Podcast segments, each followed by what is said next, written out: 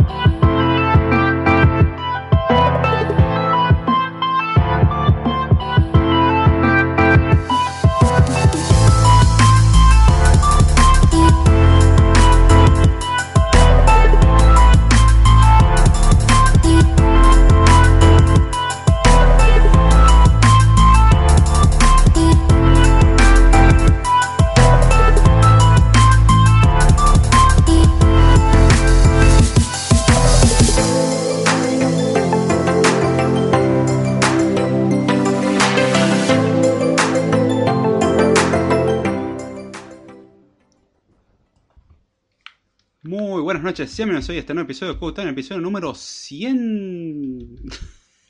Otra vez, sí, estamos en el episodio número 100. En realidad es el episodio número 101 en numeración humana y número 100 en numeración computacional.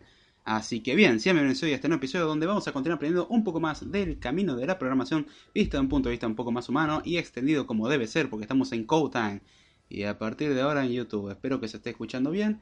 Y le pido por favor a los que se van incorporando al chat que me vayan diciendo si se escucha, si no se escucha, si es bueno, si es malo, si, si es feo. Bueno, si es feo no, no podemos hacer mucho.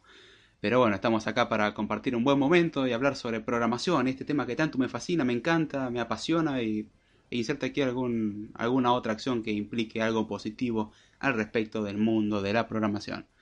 Así que un gusto estar acá otra noche y vamos a continuar hablando sobre el infierno de las dependencias o Dependency Hell por su nombre original en inglés. Y bueno, vamos a tratar de hacer nuestro mejor esfuerzo para que el tema sea lo más decente posible. No, broma.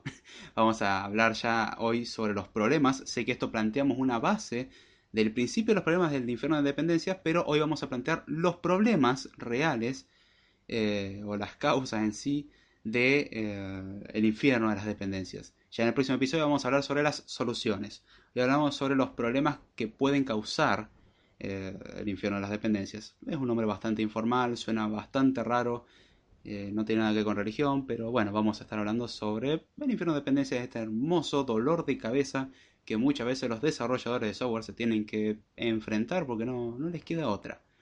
Así que bien, vamos a saludar al chat que dice Buenas noches, Jesús Martínez Mendoza, presente y puntual nos dice. Muy bien, che, muchas gracias por pasar por acá. Dice, ¿cómo va David? Por aquí todo genial. Perfecto, me alegro mucho. Yo por acá tranquilo haciendo el podcast, arrancando unos minutos tarde. Al que esté escuchando en, En diferido no, no se va a percatar de este detalle, pero los que escuchan en vivo sí, estuve creo como 3 a 5 minutos más tarde de lo que era debido. Así que bien, hoy estamos por hablar de este tema que ya planteamos al principio. Audio genial, se, eh, escucha, es bueno, perfecto. Me alegro mucho que, que, así sea, espero que siga así. Es medio inestable la conexión, no puedo hacer mucho al respecto. El día que me mejore la conexión a internet será tan feliz. Siempre se va, puede soñar. Eh, es más probable que ocurra algo de un sueño a, que ocurra eso, pero bueno. Cualquier cosita, decímelo, notifícamelo por Twitter. Y a los que escuchan en vivo, tanto como en diferido, les voy a pedir un solo favor. Compartan este video podcast, como lo quieran llamar, para que llegue aún más lejos. Así, por lo menos, eh, más gente aprende y la, y la pueden pasar bien, porque acá la idea es aprender la programación y pasarlo bien al mismo tiempo lo cual no, no, es una tarea muy sencilla que digamos, como que no, no me busqué la mejor tarea o la más fácil de hacer, siendo que la programación tiene muchos aspectos técnicos, como ya mencioné muchas veces. Esto es algo complicado. Así que bien, ya luego de un par de minutos de introducción, para ser más exactos, vamos por 5 minutos de introducción, que bien. Dentro de todo, poco comparado a lo que suele ser normalmente, vamos a comenzar con el tema de hoy. En principio voy a recordarles, les recomiendo que escuchen el episodio anterior en el que comenzamos a hablar sobre el infierno de las dependencias, voy a recordarles qué es el infierno de las dependencias. En sí, en principio hay que entender que todo programa requiere en algún punto de alguna librería, alguna biblioteca, como lo quieran llamar, algún paquete, ya que uno normalmente a la hora de escribir un programa no escribe todo el programa, se, basa, se basa hasta cierto punto en ciertas librerías, por ejemplo, en, o frameworks, como lo quieran llamar, depende del lenguaje, varía un poco la terminología y también depende del contexto, significan otras cosas. Framework es algo más avanzado, aunque hay algunos lenguajes que lo utilizan igual que librerías es una mezcla medio extraña. Framework, librería y todo eso son componentes útiles a la hora de desarrollar. Si vamos al caso de iOS, por ejemplo, tenemos UIKit para desarrollar aplicaciones o la interfaz gráfica de aplicaciones para iOS. Tenemos eh, Cocoa, si no me equivoco, para la parte gráfica de Mac. Tenemos Foundation, que es la librería estándar de Swift. Tenemos eh, stdlib, la típica librería estándar de C. Tenemos eh, stdio o librería estándar de entrada y salida. Y así tenemos un montón de librerías, eso en sí. Eh, tenemos librerías como Swing, que bueno, o AWT, son librerías medio primitivas para diseñar interfaces en Java. Tenemos también, ¿cómo se llama esta librería? JavaFX, ya es más un framework eso, parte del lenguaje de programación, que permite desarrollar ya interfaces gráficas mucho más interesantes, por lo menos a mi gusto. Me gustan mucho más que las que vienen con Swing. Las que vienen con Swing son medio asquerosas. Pero eso ya va en cuestión de gusto. Así tenemos un montón de librerías. Y la idea es que un software sí o sí necesita algún punto de librerías. El infierno de las dependencias viene ya que cada vez que nosotros utilizamos una librería para desarrollar, ya que no vamos a andar inventando la rueda todo el tiempo, vamos a generar una dependencia hacia ello. Ya que, por ejemplo, si queremos la parte de interfaces gráficas, cuando se compile el programa vamos a depender de tener esa librería en algún punto. Uno generalmente cuando son las librerías estándar no se preocupa ya, ya que se instalan Normalmente es algo que viene, ya está, uno no importa, ¡ay, hermoso que funciona! Hay veces que uno tiene que ya importar librerías que tiene que descargar uno. Existe la opción en Swift para hacerlo, va más bien en Apple, que es con CocoaPods. Eh, ¿CocoaPods se llama? Sí, si no me equivoco, se llama CocoaPods. Hace tiempo que no lo usaba. Tenemos otras alternativas que nos permiten descargar cierto tipo de paquetes. Tenemos en, en Python Pipe Install o Pipe en realidad pip, que nos permite instalar librerías eh, o dependencias fácilmente. Tenemos Cabal en Haskell y así tenemos un montón de, herramientas que nos facilitan el manejo de paquetes. E incluso llegamos al nivel de sistema operativo en que un sistema operativo vamos a pensar lo que es un programa muy grande. Entonces, como es un programa, tiene dependencias, son sus benditas librerías. En Windows, las tan queridas, famosas y llamadas DLL son uno de los tipos de librerías librería de enlace dinámico, dynamic, eh, ¿cómo era la librería? Library, link o link library, perdón, la traducción en tiempo real no soy la mejor cosa que hay, pero en ese aspecto es donde ya vemos que librerías llegan al nivel de sistema operativo. El infierno de las dependencias viene cuando el trabajar con las dependencias lleva a generar más problemas que soluciones. No necesariamente así, pero es un nombre bastante informal que se le da a cuando, bueno, las dependencias eh, tienen algún conflicto con, entre dependencias entre sí, entre diferentes versiones, se requiere una versión diferente a la que está actualmente instalado y así tenemos de todo un poco. A ver, voy a leer acá el chat. Dice David, ahora el chat se ve un poco borroso, resolución máxima 240, aunque el audio va de maravilla. No puedo hacer mucho ese respecto, Jesús. Me gustaría poder brindar mejor calidad, pero actualmente la conexión me anda muy, muy, muy lenta.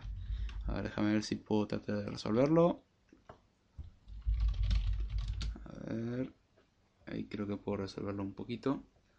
No, el día que me suban al doble la velocidad, o sea que tenga un mega de subida, va a ser un milagro, eso va a ser hermoso. Mientras tanto tengo medio mega para abajo, es bastante fluctuante. Pero saber de que el audio se escucha bien, la verdad que me alegra bastante. Y siempre, como estamos acompañados en el podcast, un traguito de agua para hacer más fácil la conversación. Con el calor que hace y sin ventilador, la verdad que se agradece. A ver, ahora técnicamente en unos minutos tendría que empezar a mejorar la calidad, aunque no puedo garantizarles nada. Gracias Jesús por avisar.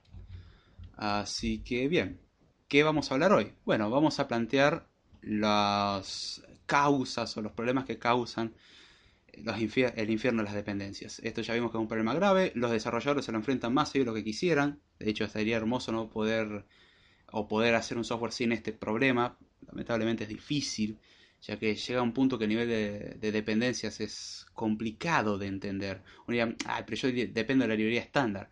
La librería estándar a su vez puede depender de otras cosas, uno no sabe cómo está implementada la librería estándar.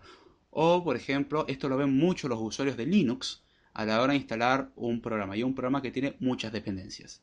Así que bien, vamos a hablar sobre la primera causa y problema el infierno de las dependencias, que es el tener demasiadas dependencias. Cuando, por ejemplo, uno tiene un programa, lo que suele pasar es que requiere de muchas librerías, requiere de muchas descargas, obviamente, porque las librerías no vienen incluidas por defecto. Si no me creen, repito, vayan a, buscar algún software no tan antiguo. Por ejemplo, me acuerdo las versiones de enero, el grabador de discos de Windows. Eh, cuando se instalaba te decía la lista de dependencias que me instalando programas intermedios que iba necesitando. El típico Net Framework, nadie se lo olvida. El típico instale Java, nadie se lo olvida. El típico instale Flash Player, lamentablemente nadie se lo olvida. Estaría bueno que se olviden del Flash Player, eso no va a pasar. Yo prefiero que desaparezca Flash Player que desaparezca Java. Por lo menos Java sirve para hacer otro tipo de programa. Flash Player solamente para agujeros de seguridad e ineficiencia. Mm, no todo es negativo en Flash Player, pero ah, ya es momento de ir dejándolo. Java creo que todavía tiene bastante para ofrecer. A ver, a qué dice Jesús. No lo digo con mal plan, solo pues bueno para los que escuchen en diferido. no les cuente tanto. No, por favor, no, no pasa nada, al contrario, se agradece la retroalimentación. Che, yo ya te digo, no puedo hacer mucho con la conexión, me encantaría.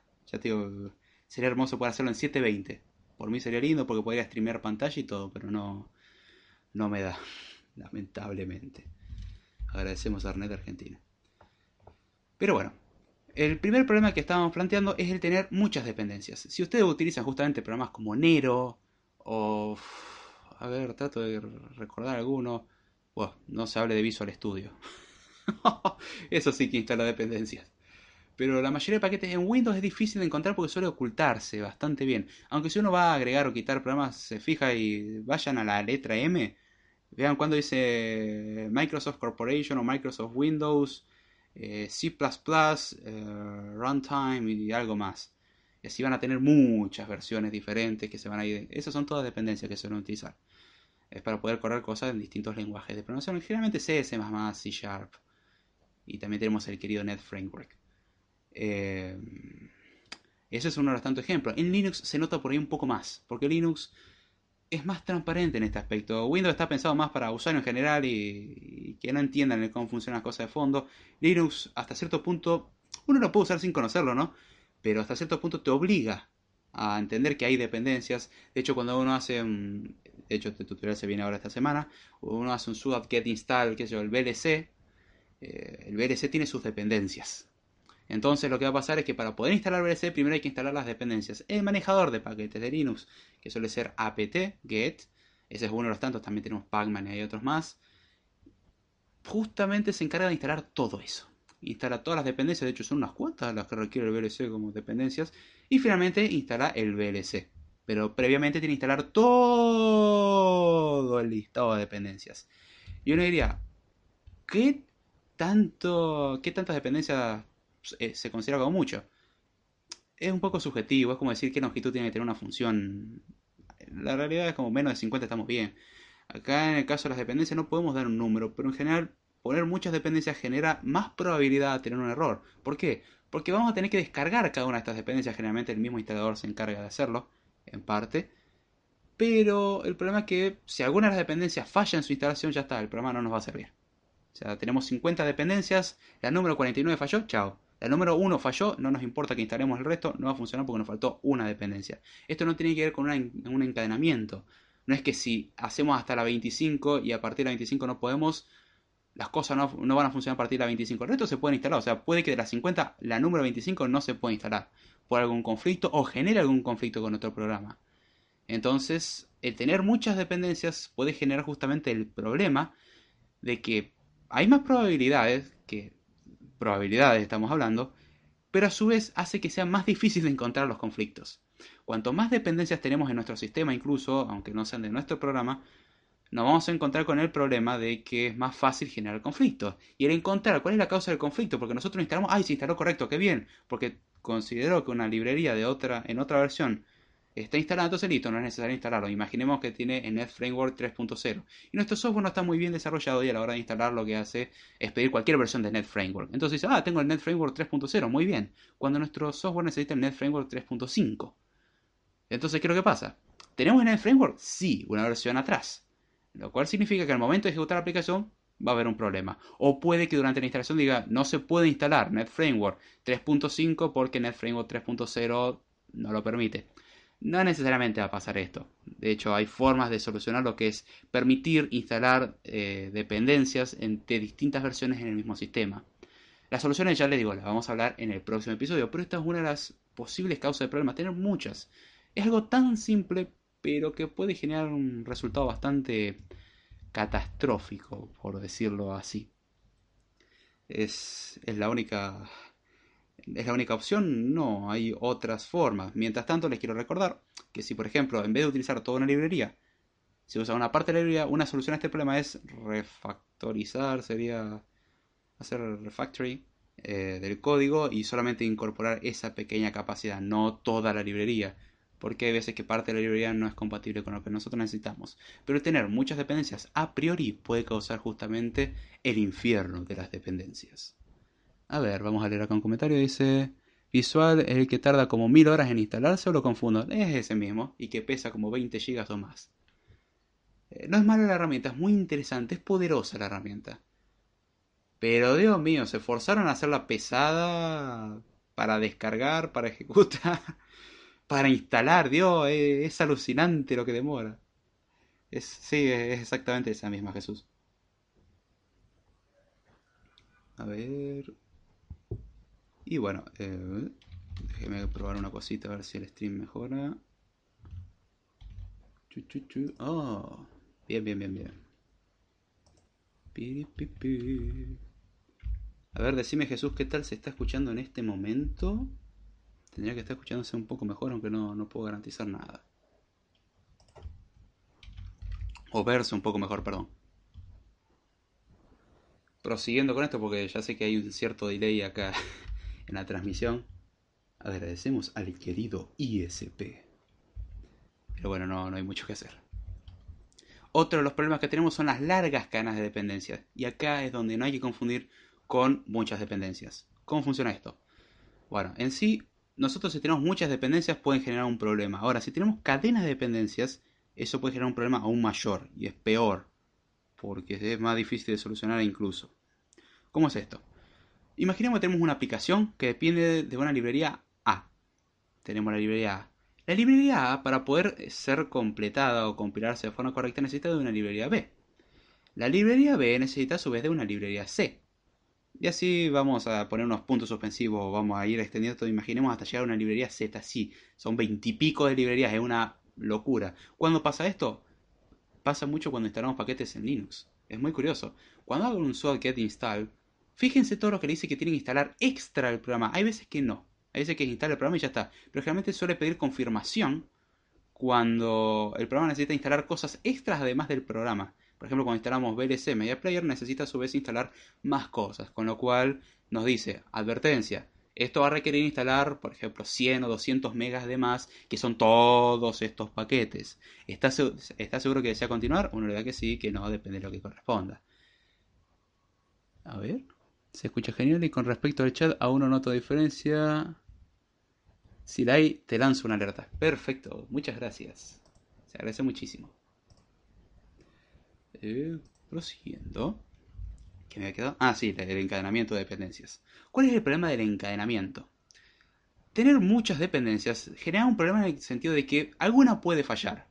Pero si una falla, el resto no implica que se vea afectada. De hecho, puede instalarse con normalidad. Ahora, tener un encadenamiento implica que una dependencia depende de otra. O sea, el nivel de infierno de dependencia no es a un solo nivel de profundidad, es mayor. Anteriormente, cuando eran muchas librerías, bueno, dependemos, una aplicación depende, por ejemplo, de 50 librerías. Muy bien, si podemos instalar 50 librerías, podemos continuar con la instalación. Si no, fallamos. Perfecto. Ahora, a su vez, en vez de pensar que tenemos 50 librerías, pensemos que tenemos 25 librerías. Son menos, es la mitad. Es menos probabilidad de tener errores. Muy bien. El problema es que cada librería a su vez depende de otras librerías. Imaginemos que la librería A depende de la librería B, que la librería B depende de la librería C. Después tenemos eh, una librería D que depende de la E y la E de la F y así. O sea, tenemos la 25 de esa forma. Cuestión de que son 3, 3 eh, por la cantidad de librerías que necesitamos. Dijimos que eran 25. Es decir, tenemos 75 dependencias en total que nosotros las vemos como 25. Pero el encadenamiento, al hacer la cuenta total, uno diría, bueno, son las 25 que tenemos que instalar, más la que necesita cada una, más la que necesita la que necesita cada una.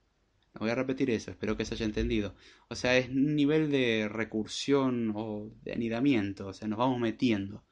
Y una cosa depende de la otra, así, por eso se llama eh, encadenamiento, por el hecho de que generamos una cadena. ¿Cuáles son los eslabones? Las dependencias. Se van conectando entre sí porque una depende de la otra y así sucesivamente. ¿Cuál es el problema? Imaginemos que tenemos solamente una cadena, no las 25 que estamos mencionando.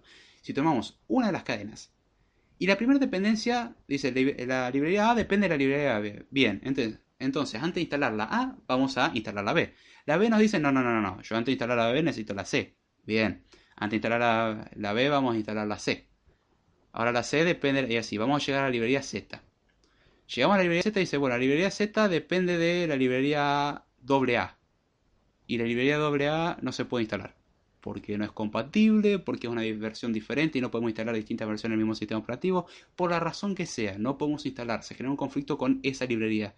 ¿Qué significa? Todo el encadenamiento falla. La librería A requiere de la B, pero la B no puede ser instalada al menos que se instale la C, que la C no se puede instalar al menos que esté la D, y así hasta que llegamos a la Z, y la Z no se puede instalar hasta que esté la AA, y como la AA no se puede instalar, no se puede instalar ninguna. Es muy similar a cómo funciona el encadenamiento de opcionales en Swift, al que está haciendo mi curso de Swift, sabe muy bien cómo funciona el encadenamiento de opcionales, que es justamente ir enganchando un opcional a un opcional a un opcional, para tratar de obtener un valor fijo o un opcional. Al que no sabe lo que es un opcional porque no programa en Swift, es lo mismo que un maybe en Haskell. Al que no sabe lo que es un opcional en Swift no sabe lo que es un maybe en Haskell, bueno, ya mucho no le puedo ayudar. Pásese por el curso de Swift. Acá saludamos a Verónica Lopón. ¡Hey, Vero, ¿cómo va? Dice, hola, David. Hola, Vero, ¿cómo va? ¿Todo bien? Espero que estés muy bien y, y disfrutes del podcast hablando sobre el infierno de las dependencias. Hermoso tema. Sí, algo muy lindo, muy apasionante para irse a dormir y todo. Pero acá es donde estamos viendo los problemas que tenemos con el encadenamiento. Si falla alguna, falla la cadena. O sea, puede que podamos empezar a instalar alguna, pero falla en algún punto. A partir de ese punto, hasta, hasta donde se necesita instalar, no se puede proseguir porque falló el encadenamiento. Y esto es más peligroso todavía. Porque es difícil de solucionar. El otro es como, bueno, hay que encontrar cuál era que falló y ya está. Ahora, les aviso, estas formas que se generan conflictos de dependencias eh, pueden combinarse. O sea, podemos tener un problema de encadenamiento o largas cadenas de dependencia justo, eh, perdón, junto a muchas dependencias. O sea, tenemos las dos cosas. Muchas dependencias y a su vez cada dependencia tiene un encadenamiento. O sea, el problema es enorme. Por eso el infierno llega a un punto de que es asquerosamente horrible el controlarlo. La idea es llegar a, un equilibrio.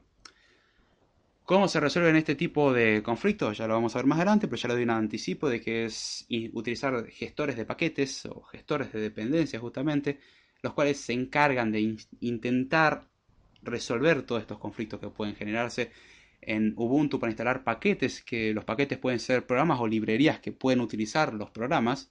O sea, son las dos cosas, no necesariamente es un programa, puede ser una librería. Hay de todo tipo de paquetes, hay demasiados paquetes. De hecho, cuando le dan a SuaGet instala algo, SuaGet Upgrade, fíjense la cantidad de cosas que se descargan e instalan. Es impresionante. Y esta semana vamos a tener el tutorial en el canal de YouTube. Al que esté escuchando esto en el futuro ya puede que esté publicado. Así que pase por el canal de YouTube David Jordana, dígase este canal y ahí interese.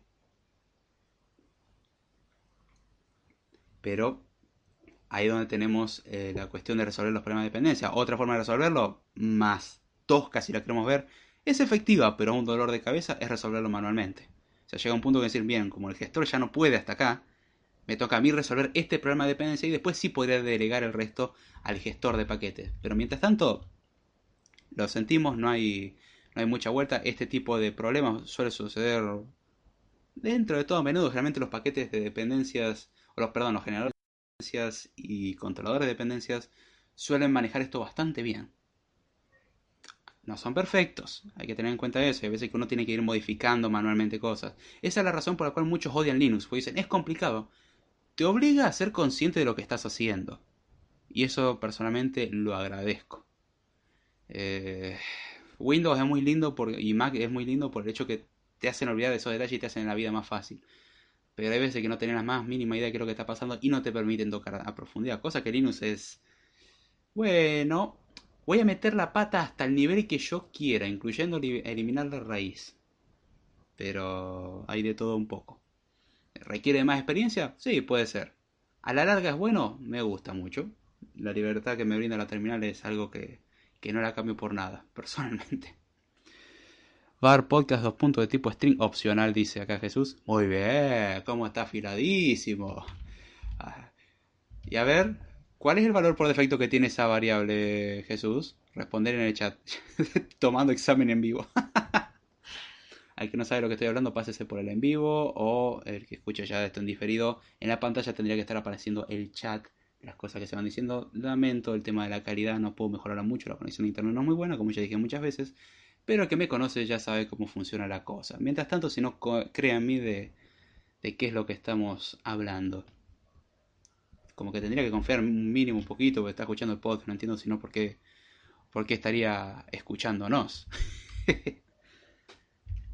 Ahora bien, ¿qué otros problemas podemos tener con eh, las dependencias? Bueno, podemos tener dependencias conflictivas. ¿Y cuál es la diferencia con las dos anteriormente mencionadas? Las dependencias conflictivas son cuando tenemos, por ejemplo, dos aplicaciones. Una aplicación 1 que requiere, por ejemplo, una librería en la versión 1.2 y la aplicación 2 requiere una librería en la versión 1.3. Y el problema ocurre cuando ambas no se pueden instalar al mismo tiempo.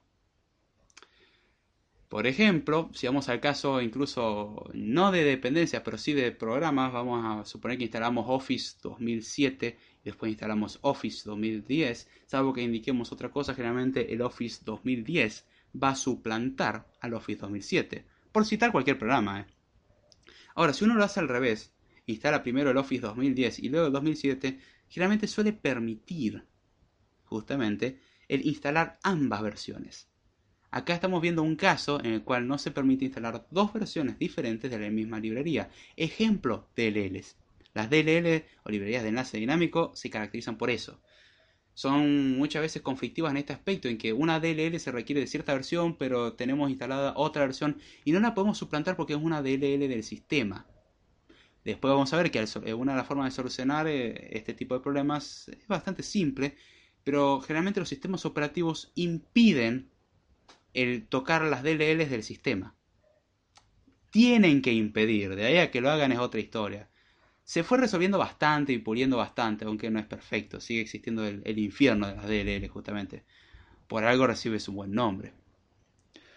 A ver, acá dice el Kike, si mal no me equivoco, a ver, dice David se escucha 10 points.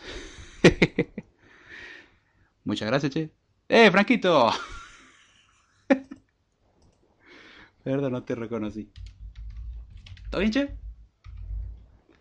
Pero bueno, estamos acá compartiendo un buen momento hablando sobre cosas hermosas. El buen infierno de las de las dependencias. Así que bien, siguiendo con esto, perdón, el chat a ver, saludamos acá a Fran de Abreu. Sub, bro. Hey, ¿cómo va? ¿Todo bien? Y siguiendo con el tema, a ver dónde me he quedado. Ah, sí, hablando sobre las dependencias conflictivas. Estamos hablando cuando tenemos dos programas diferentes que requieren de librerías diferentes, eso genera a su vez un conflicto. Diferencias de versiones justamente y no permitimos instalar las dos cosas al mismo tiempo. Y el resolver esto es complicado. Hay que ver muchas veces el tema si es posible forzar de alguna manera instalar las dos versiones. Si estamos hablando de librerías del sistema, estamos estamos medio complicaditos. No, no hay mucho que podamos hacer. Pero la idea es tratar de resolverlo. Generalmente los gestores automáticos en este punto llegan a un límite. No hay mucho de lo que pueden hacer. Así que hay, hay que robar que no suceda directamente. Eso, utilizar librerías independientes. Eso sería por ahí la, la, la forma más, más simple, por así decirlo. ¿Qué es lo que podemos hacer con esto? Evitarlo en lo posible, utilizar librerías compartidas en lo posible. Y este problema es frecuente, por ejemplo, lo podemos ver cuando instalamos Linux. Eh, cuando instalamos Linux, generalmente vamos a depender de una librería estándar de C. Uno diría, ¿qué, tan probable es que existan diferencias en eso? Diferencias de compilación, diferencias eh, en librerías, por ejemplo, la librería estándar de C es algo de lo cual muchas partes del sistema operativo dependen. O sea, estamos hablando del núcleo, del core. Y ya cuando muchas partes del sistema dependen de eso, estamos ante un problema. Por ejemplo, Java en parte resuelve este conflicto, ya que cuando instalamos versiones nuevas de Java suele incorporar retrocompatibilidad, pero es hasta cierto punto, tiene un límite establecido, no hay mucho que podamos hacer. En el caso de diferentes versiones de la librería estándar C, tenemos la librería estándar eh, del 2011, si mal no me equivoco, la del 99, y así tenemos distintas versiones. Y si tenemos distintas versiones pueden generar un conflicto, ya que una versión de la librería estándar puede funcionar diferente, y así es como podemos hacer crashear un montón de cosas. Acá nos dice Frandy, prefiero volver a la época del MS2 en la que pasarlo un programa a alguien era tan sencillo como copiar la carpeta. Y vos estás llegando al punto de los programas que se ejecutan uno a la vez nomás. Está bien, ahí no había mucha dependencia que generar ya que no tenías mucho espacio que utilizar. En ese sentido sí te tengo que dar la razón. Eh, es, es cierto, es más, es más potable, por así decirlo. No es perfecto. Tiene, tiene sus limitaciones. Creo que te vas a volver un poquitito loco, algo porque quieras programar todo para MS2 y quieras tocar Basic como si no hubiese un mañana. Qué lindo, ¿no? Tocar Basic como si no hubiese un mañana. Son cosas que no le deseo a nadie personalmente, pero bueno. Para gustos colores suelen decir. Este es el, ¿Estos son los únicos problemas que pueden causar? No, tenemos otro, de las dependencias circulares. Como la mayoría de las estructuras circulares o ciclos, en especial cuando hablamos de grafos, son un problema. La idea de que las dependencias funcionen más bien como un árbol. Es decir, que se puedan ramificar porque una dependencia puede depender de a su vez varias dependencias, que a su vez pueden depender de varias dependencias, pero en algún punto sabemos que termina. El árbol no es infinito. Si fuese un árbol infinito, estamos ante una imposibilidad computacional importante. Pero la idea es que se ramifiquen a lo sumo el, el nivel de dependencia. El problema es cuando tenemos dependencias circulares. Que acá ya vamos a teoría de grafos, que no voy a entrar mucho en profundidad. Pero el problema de las dependencias circulares es bastante grave. Es cuando tenemos una librería por ejemplo, que depende de otra. Y esta otra depende de la librería que queremos instalar en un principio. Pero no podemos instalarla porque dependemos de la otra. Y la otra no se puede instalar porque depende de la librería de un principio. Podemos agregar, varios intermediarios. Es decir, la librería 1 depende de la 2, la 2 de la 3, la 3 de la 4 y la 4 de la 1. O la 4 depende de la 2. O sea, se genera un ciclo. En algún punto creamos un bucle. En algún punto nos volvemos a, volvemos a pasar por el mismo camino. Es decir, si empezamos a redondar vamos a darnos cuenta que llegamos a un ciclo y no vamos a poder hacer nada. ¿Por qué? Porque la librería A depende de la B, la B de la C, la C de la D, la D de la A, la A de la B y así.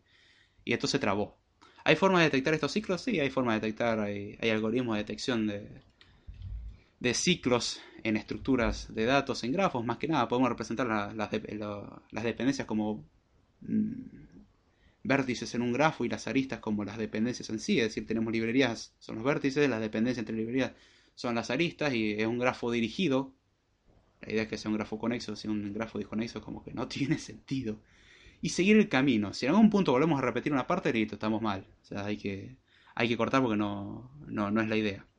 No voy a entrar en, explicación de algoritmos de detección de... No sería de colisiones, sino de detección de bucles o ciclos. Hay varias formas de hacerlo. Este problema no es aislado, puede empeorar, o sea, lo podemos combinar con los problemas anteriores de tener muchas dependencias que a su vez, o un encadenamiento largo que a su vez hace eh, cíclico. La idea es que un administrador de paquetes solucione el problema. Esto puede ocurrir incluso a nivel sistema operativo. El administrador de paquete necesita instalar un paquete, pero el paquete necesita el administrador de paquete en cierta versión, pero el administrador de paquete no puede continuar hasta que termine con esta operación. Y así vamos trabando las cosas. Hay muchas formas en las cuales podemos hacer de que se genere un bloqueo. Justamente esto se llama bloqueo mutuo del doc. Dependencias circulares.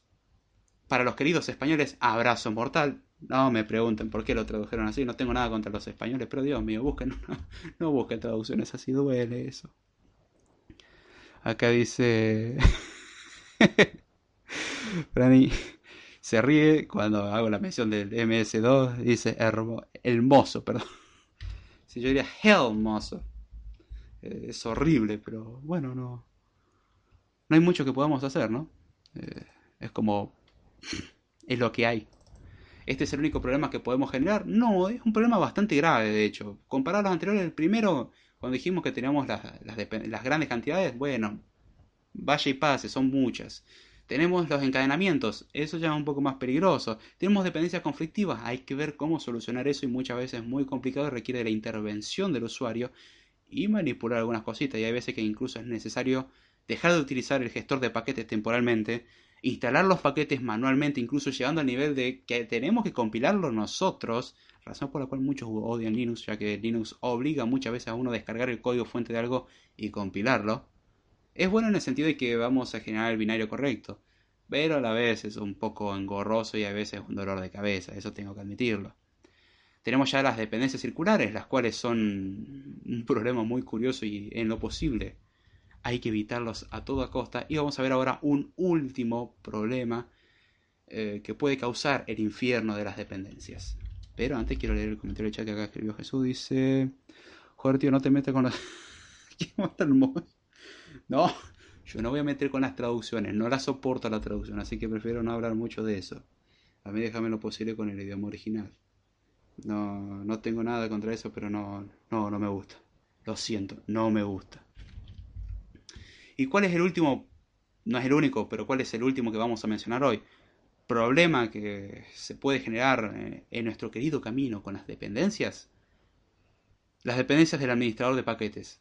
¿Cuál es el problema con esto? Bueno, básicamente vamos a tratar de depender del manejador de paquetes para que nos solucione los conflictos de dependencia, para que instale la gran cantidad de dependencia que sea necesaria, para encargarse de los encadenamientos y si no puede tratar de resolverlo de una manera lo más inteligente posible. Hay veces que cambiando un poco el orden de las instalaciones puede mejorar incluso el, el resultado final, es decir, permitir que más dependencias sean instaladas al menos.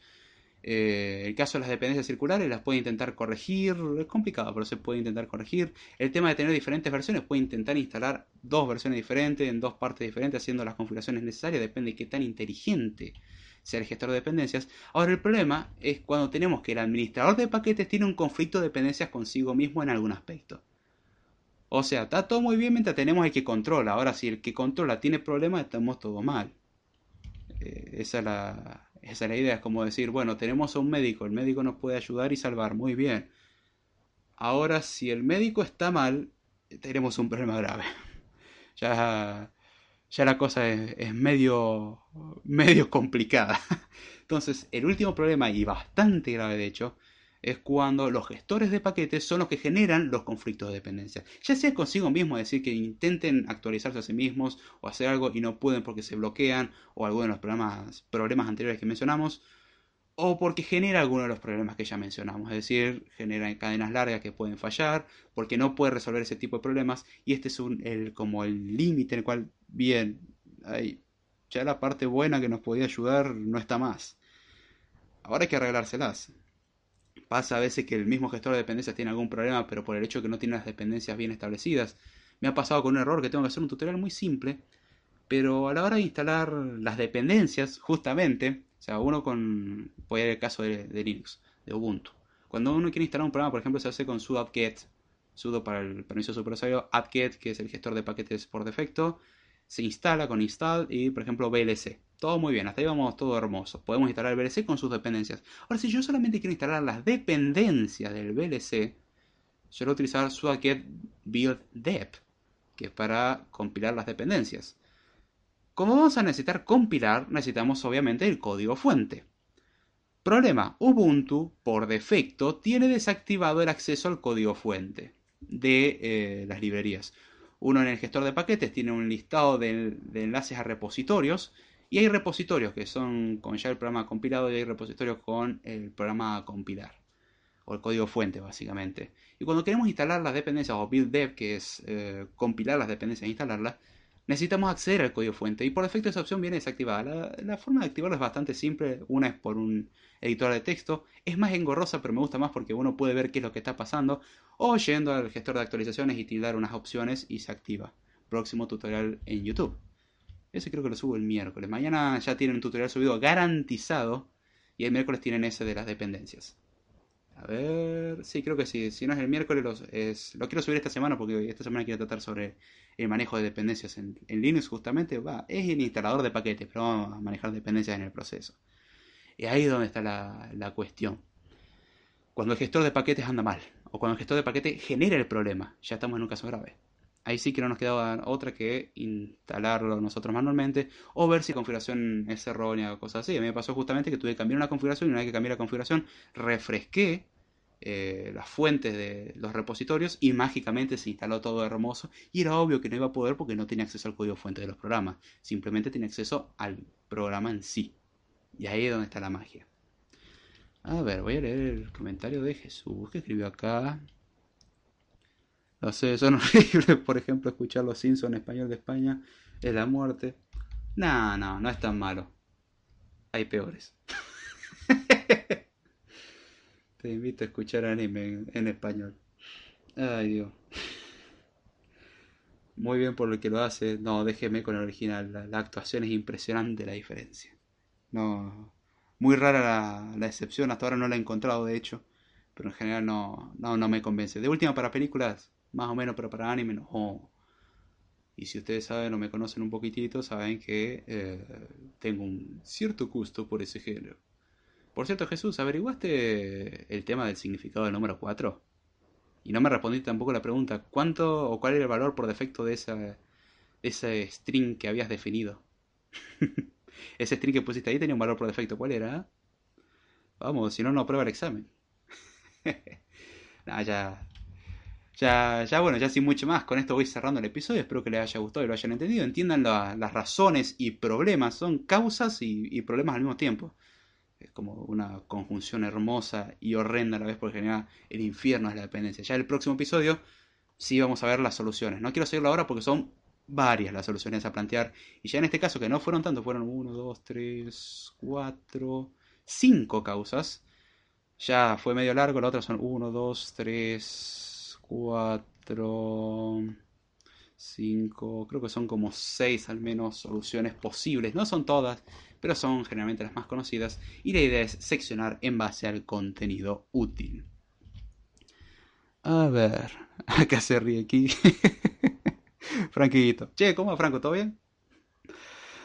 Acá saludamos a Ignacio Galdos. Hola, primera vez que lo veo en directo y agarro al final, no pasa nada, la próxima puede llegar ya, ya más temprano, pero ya lo que se agradece acá es llegar ya sea al, en vivo o al, o al diferido y, pasarlo bien, es un buen momento para aprender un poco y distenderse un ratito. la idea de acá es salir tranquilo, relajado y si es posible con un poco de conocimiento. Ya si uno aprende, como siempre digo, hagamos fiesta que ya, ya cumplimos nuestro querido objetivo. Este Martín dice, oh, perdón, es que se cortó la conexión y me perdí todo ese tramo del podcast, no escuché el examen, perdón, y lo estoy investigando al número 4. Bien, el examen que te estoy tomando es, fíjate el string que vos definiste, que está acá un poco más arriba, que es bar podcast 2 puntos, es decir, de tipo string opcional. ¿Cuál es el valor por defecto de la variable podcast? ¿Ahí tiene un valor por defecto o no? Primero aclarame eso. Y segundo, ¿cuál es su valor por defecto? A ver qué dice. Hola Ignacio, bien, se anda saludando acá, muy bien. Y bueno, ya sin mucho más, no me queda mucho que decir. La idea es ir ya terminando el podcast, a ver cuánto vamos. Bueno, el video podcast, como lo quieran llamar. Vamos. 44 minutos 17 segundos. Eh, bastante cerquita a lo que suele ser normalmente Code Time, que son 45 minutos. Ahora tengo un par de minutos para despedirme, hacer todo mi spam querido. A quien no le interese más el spam, bueno, puede irse, pero mientras tanto creo que se lo fumó en todo el video ya que aparece las redes sociales y todo ahora en, tiene que aparecer como un tipo slider o algo así en, el envío abajo del monitor con el logo de Code Time y del lado derecho del chat. También no se preocupen si no lo pueden leer, en la descripción está especificado todas las formas de contacto. Y bueno, ya para ir cerrando, Espero que les haya gustado el episodio de hoy, que lo hayan entendido, que hayan aprendido algo, que se hayan relajado, que le hayan pasado bien, que haya pasado algo mínimamente. O sea, que, salga mejor de lo que entraron ya, ya me parece algo bueno. Y si salieron aprendiendo algo, aunque sea, perfecto. Y si no, aunque sea, me hicieron compañía, lo, cual se agradece muchísimo. Muchas gracias a Quique, Franquito, a Ignacio, a Jesús Martínez Mendoza, a Frandi, a ver, a Vero, a Vero Lopón, Espero que les haya gustado esto. Y ahora viene la sección favorita de todo el mundo, el spam. Si me quieren seguir, redes sociales, Twitter, arroba Jordana, correo electrónico, davidjordana0 arroba gmail.com. Tengo dos cursos en Udemy publicados actualmente, curso de Swift 4 para desarrollar desde cero, bastante larguito, son como treinta y pico horitas, disfrútelo usted para es para todo su placer y conocimiento. También tenemos un curso para desarrollar aplicaciones para iOS 11, porque sí, con Swift no es suficiente y una vez que usted aprende Swift ya puede aprender a desarrollar aplicaciones para iOS 11, así que aproveche el curso que está disponible también en Udemy. No se olvide también suscribirse al canal y activar las notificaciones para saber cuando estamos en vivo, cuando subo un nuevo video. Igual ando subiendo tutoriales de Linux, medio pausado ando esa cosa, pero ya la semana pasada había publicado algo de Linux y esta semana es hablar sobre el gestor de paquetes de Linux, cómo instalar cosas, cómo solucionar el tema de dependencias cómo buscar, porque el gestor de paquetes Linux permite buscar y muchas otras cosas más, el cómo entender la consola, eso es algo que vamos a ir aprendiendo, y muchas cosas más sobre Linux que vamos a ir aprendiendo. A su vez, posteriormente veré qué corno voy a publicar y también la idea es publicar algunos tutoriales para Mac y de vez en cuando algo para Windows ya que estamos, sea, vamos a dar un poco de variedad. Pero por ahora nos vamos a centrar más que nada en Linux ya que le quiero brindar una oportunidad a ustedes de utilizar el sistema operativo y conocer sus bondades. Aunque sea, instálelo en un querido VirtualBox, en una máquina virtual. VirtualBox es una de las tantas opciones. En el canal hay varias formas, incluso explicando cómo instalar en macOS High Sierra. Es medio engorroso, pero se puede. Y bueno, en Linux es bastante fácil, aunque si lo pueden instalar en Linux ya se supone que mínimos conocimientos tienen de Linux. Si lo instalan desde Windows, es fácil instalar VirtualBox y bueno, pruebe el, Linux, aunque sea desde VirtualBox. Vamos a hablar cómo instalar el subsistema Linux en Windows 10. Eh, para poder hacer experimentos desde el mismo Windows 10. No es lo que más me gusta, de hecho no me gusta la opción, pero es una opción más. Y con eso ustedes van a poder sacarle realmente jugo a sus equipos. A ver, ¿qué dice Nicolás Rodríguez? Unos aplausos. Uh, te saludé, Nico. Perdón si no te saludé, che. Si no te saludé, saludo grande, che. ¿eh? 12 rayos. no venía preparado para el examen, dice Jesús. Ah, qué... chango. No, no, no, no. E, eso tiene que saber cuál es el valor por defecto. Si no, va a tener que repasar la, la unidad de, de, opcionales, que será la primera unidad, si mal no me equivoco, y la unidad de strings. Aunque ya con la unidad de opcionales ya le tiene que bastar para entender qué es lo que va a tener eh, ese querido string. Jesús, nuevo hashtag. Los amamos españoles. ya sabes que debes ver Twitter, ¿no? no. Esto ya se convirtió en tradición. Gracias, Jesús. Ah. Dice en inglés, code time, español, latino, horas de código en castellano, el tío de los podcasts de máquina. Qué mala onda. Igual se merece el corazoncito y retweet. que no sabe de qué estoy hablando, pásese por Twitter eh, me arrobaron o pasen por el Twitter de Jesús Martínez Mendoza, que es arroba Jesús MX, perdón, Jesús XMX. Así que pasen por su Twitter o por el mío y, y, vean esa genialidad de Twitter. Ah, maravilloso. No sé, se supone que no tengo que contestar cosas en vivo, pero maravilloso. E, esa hermosa costumbre de traducir todo es muy bueno. Ah, qué lindo. Como te pasaste. Ya, con la primera de Ghost. No, no fue igual la de Ghost in the Shell, no fue la primera. La primera fue la de. La de Coelho. cuando hablaba de ciencia de la computación. Eh, la de Ghost in the Shell igual fue la que más me gustó, fue la, la que te esmeraste, es excelente. Lo sigo atesorando como un excelente recuerdo. La, bonita cosita de Ghost in the Shell. Al que no sabe lo que estoy hablando, suscríbase al canal de Telegram que es arroba code-time. Ahí publico la mayoría de las cosas que hago en Code del proyecto Code Time. Ahí está el bonito meme que pasó Jesús Martínez Mendoza. Ah, nunca vi un meme dedicado a mi persona tan, tan hermoso. Pero bueno, ya sin mucho más, les recuerdo finalmente de que escribo para la página bandaik.com y si usted quiere formar parte de la página, pase y contáctese con nosotros con mucho gusto. Lo recibiremos. Cualquier cosa que tenga que ver con tecnología, lo recibimos con mucho gusto. Contáctese conmigo, también CPG Morrison o cualquiera integrante de Banda Si no sabe con quién, contáctese directamente conmigo y diga, che, yo quiero participar en banda. No es obligatorio escribir bajo cierta frecuencia, no le vamos a dar con un látigo, acá escribo uno cuando quiere. Y la idea es comunicar, informarse, aprender. Uno sale aprendiendo a utilizar WordPress y, y de paso informar al mismo tiempo y escribir. Yo, lo, yo aprendí mucho escribiendo para la página, sinceramente. Redactar mejor es una de las cosas que aprendí, estructurar mejor. Aprendí WordPress, está bueno eso. Y si quiere pasar, ya sea tanto para escribir, contáctese conmigo y si no, pásese para informarse un poco. Tiene un post muy interesante. No es porque sea yo el que escribe ahí también. Yo escribo no con tanta frecuencia como quisiera el equipo que trabaja detrás, la verdad que, se pasa muy bueno. Y bueno, si quiere formar parte del equipo, ya sabe, contáctese y, con mucho gusto le damos la bienvenida. Y si no, por lo menos entre a la página Blog y si es posible, hágale clic a la publicidad, así nos vamos a pedir plata a la calle. Eh, eso nos ayuda bastante, sinceramente. Mantener una página no es algo fácil. A ver, también tengo guardado ese meme, bueno, ambos. Eso, estos son improvisados. Necesito otra pista sobre el 4. Está bastante difícil. Te dije que no lo ibas a adivinar. No te voy a dar otra pista. Es... Escuchá de nuevo.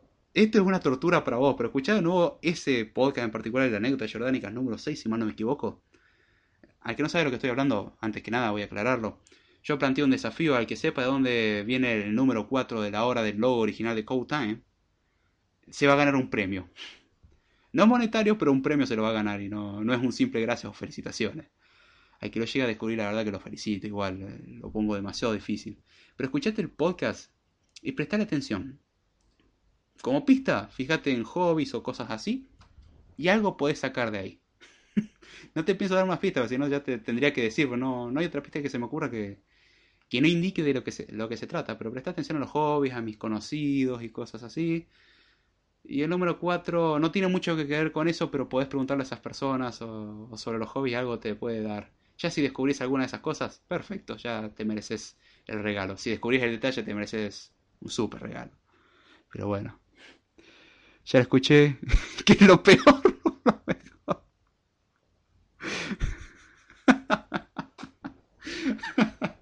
Dios mío, yo yo no pensé que lo haría. Eh, no, no, ya te digo, no lo vas a adivinar, no, no voy a dar una pista, eso que quede medio escondido y nadie sepa de dónde proviene. Es como esas perlas que van a quedar perdidas y probablemente nadie se termine enterando jamás de dónde proviene. Como la mayoría de las cosas le meto un mensaje oculto, ahí la tienen. El número 4 en ese reloj tiene un mensaje. Vayan a descubrirlo ustedes. Mucha suerte, lo vuelvo a decir, este es un desafío que lo planteo a todos. El que descubra el secreto del número 4 tiene premio. No, lo hago por el regalo, solo debo cumplir mi papel de psicópata. Ah, bueno, podés psicopatear y obtener el regalo, es como doble beneficio. Te sentís bien y.